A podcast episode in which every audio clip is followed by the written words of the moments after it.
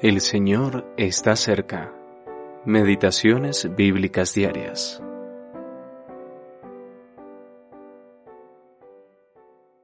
Luego que supo Mardoqueo todo lo que se había hecho, rasgó sus vestidos, se vistió de cilicio y de ceniza, y se fue por la ciudad, clamando con grande y amargo clamor. Esther capítulo 4 versículo 1.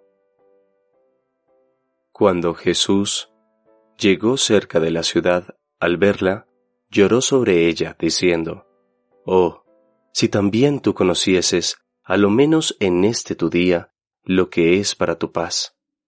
No conociste el tiempo de tu visitación.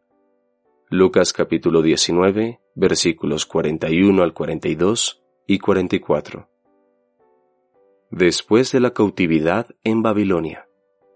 Decimoquinta parte. Lágrimas sinceras. El decreto para la aniquilación de los judíos fue escrito, sellado con el anillo del rey y enviado a todas las provincias.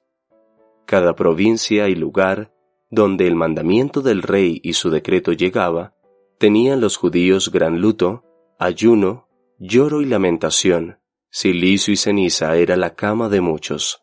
Esther capítulo 4 versículo 3. Mardoqueo, cuya fidelidad había provocado el odio de Amán, quien a su vez emitió este cruel decreto, se lamentó con profunda angustia y se paseó por la ciudad clamando con grande y amargo clamor. Luego rechazó las ropas que Esther le había enviado para sustituir su silicio y le informó de lo sucedido. No pudo hacer nada más que esto, pero le imploró a Esther que intercediera por su pueblo ante el rey. Ella aceptó, aunque esto implicaba poner en riesgo su propia vida. De forma similar, aunque en total contraste, vemos a nuestro amado Señor en su último viaje a Jerusalén, llorando por esa ciudad y su futuro a medida que se acercaba a ella.